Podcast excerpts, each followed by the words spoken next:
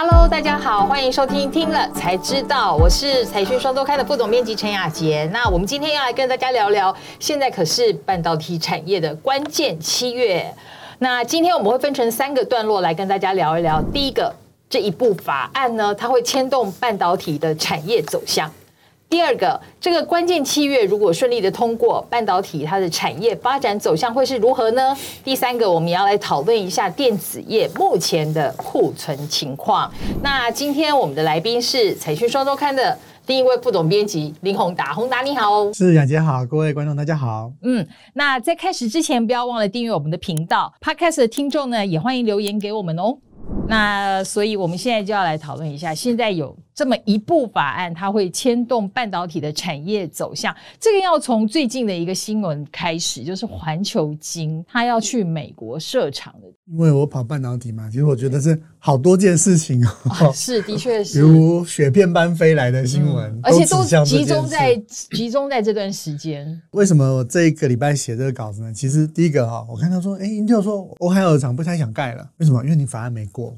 第二个，这个环球金啊，环球金去投资，哎，我们很想去美国投资哦，五十亿美金，然后一千五百亿台币，but 法案要过哦，哦，是，他就听到 highlight 哈，是。要过哦，哈，然后呢，第三个就是这个之前这个 Aaron Smith 跟另外一位大咖哈，是 Greg Ellison，艾利森就是我们之前去采访张忠谋张创办人的时候，他谈这个休息底的陷阱，他的作者哈，张忠谋跟他是认识的，所以呢，我说哦，这个人。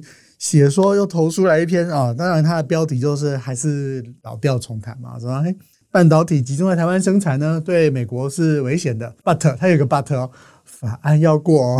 他说哦，原来你们重点都画在法案，那其实说实在话，重点不是在台湾啊，真正的重点全世界都在看，就是这一部法案会不会过？这个法案呢叫做这个美国美国创新与竞争与竞争法案，它其实现在的发展就。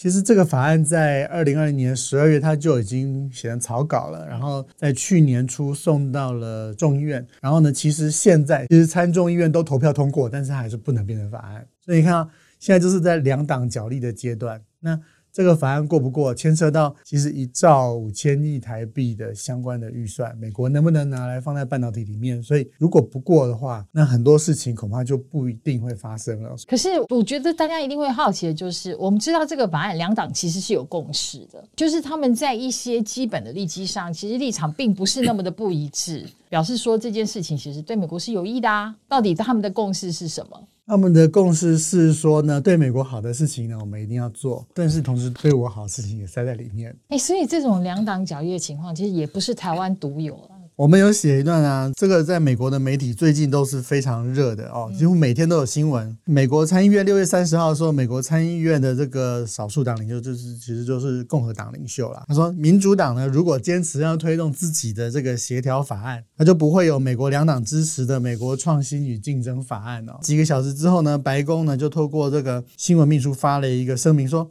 这个参议院的共和党议员呢，为了保护大药厂，不惜帮助中国跟美国竞争啊。因为会期到七月，为什么重要？因为七月之后就休会了，那加上美国十一月其中选举，所以美国的这些政治媒体就认为说，在其中选举之前，还有更多的事情要处理。所以拜登政府现在把啊相关的法案排的是第一优先。但是呢，共和党就知道这是你的第一优先，我自然先绑架他。对，嗯。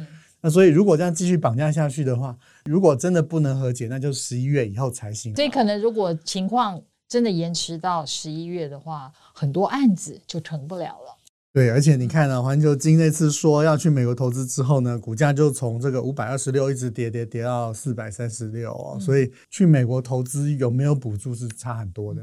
对，那刚好你就已经提到了我们第二段的重点，就是为什么是关键七月。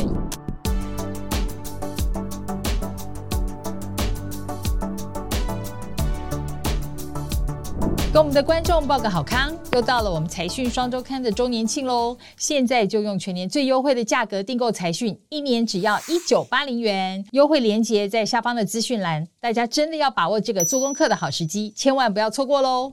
我想各位都可以看到，这个拜登政府去拜访了韩国，在韩国要去美国，这个李在镕啊，为了这案子本来在坐牢的放出来了，是。说哎我要去美国 这真的也蛮扯的，好，我要去美国投资，你就是可以想象这投资量有多大了，需要李在镕亲自出来拍板，还帮我们台积电啊，对。不对？还带了很多的厂商对，我们是一好几挂家了供应链一起啊过去的，啊，美国自己 Intel。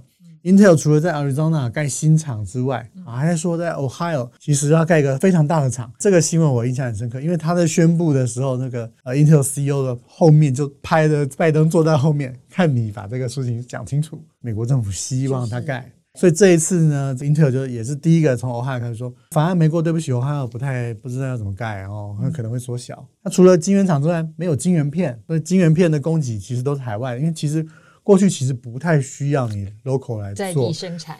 因为他现在要求要在地，所以呢才会有这个环球金要去美国设厂这个事情。大家都可以想见，成本是比较高的嘛啊。但无论如何，美国要把这个半导体制造的环节，从上游的化学材料到这个细晶圆，到它的本土的这个晶圆制造厂，大概都有投资。对，所以这就牵涉到一个问题。我们其实最近也一直在讨论，包括这次呃，从俄乌战争之后，我们知道全世界的局势都变了。以前是以经济利益优先，现在已经变成政治安全优先。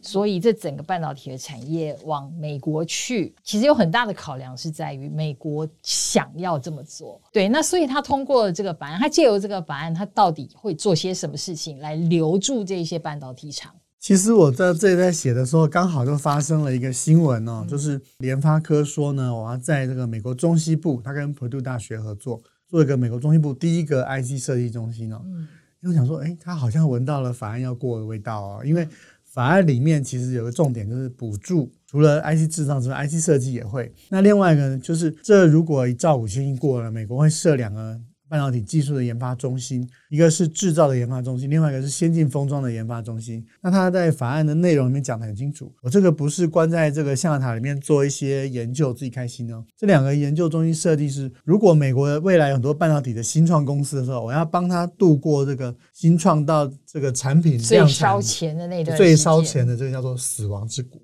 我要让很多的美国的半导体新创公司能够蓬勃发展。所以呢，其实你可以想象，如果联发科去美国能够投资新的创业团队，或者他在那边，他搞不好他也可以得到一些补助。现在开始，大家不管是先进封装，还是这个传统的制造，还是 IC 的设计，其实都有机会得到这方面的一些资源。诶，所以这样说起来，它除了吸引这些我们已经知道的，不管是台湾的，或者是美国在地的，或者是韩国的半导体大厂到当地去设厂之外，它也扶植自己的相关的新创企业，就这样，它才能够慢慢的把美国自己的半导体产业给拉起来。我们要知道，其实半导体这个技术是美国发发展出来的。那美国其实最擅长的是做平台。那其实这一次哦，我倒是觉得大家可以看一下，我们有写 Grant Ellison 跟 Eric Smith 最后他们的文章，前面当然是拿台湾来当箭靶啦。但后面他其实给了美国三个建议，这三个建议其实也可以反映他未来会怎么发展。他第一个是说，美国不应该只投资最先进的制程哦。第二个他说，美国应该跟台湾跟韩国合资哦，来做一些公司哦，用美国的这个政治上的影响力来换一些机会哦。第三个就是说，美国应该注意研发跟制造之间的关系哦，因为其实半导体的制程要往前推进哦，不是只是像这个就是为什么 IBM 每次都说它做出三纳米哦，但最后我们都没有觉得他说有什么威胁，因为它只有研发，所以他们也他们也看到了这个，所以我相信美国当然七月会不会过，我认为偏向有可能会过。好，可是接下来我们就要谈到第三件事情了。的确，半导体产业我们都知道，它还是未来这个经济发展的重中之重。可是眼前市场的情况好像不一样。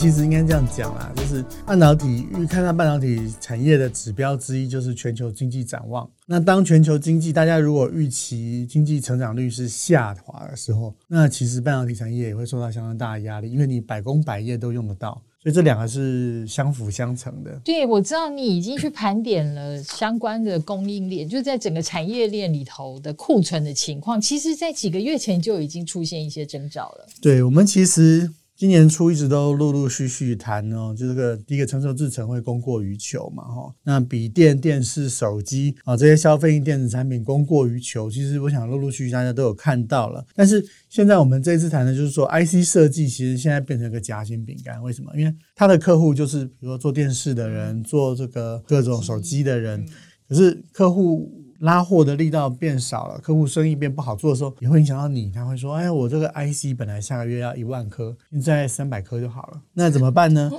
所以，我们去盘点了一下现在的市面。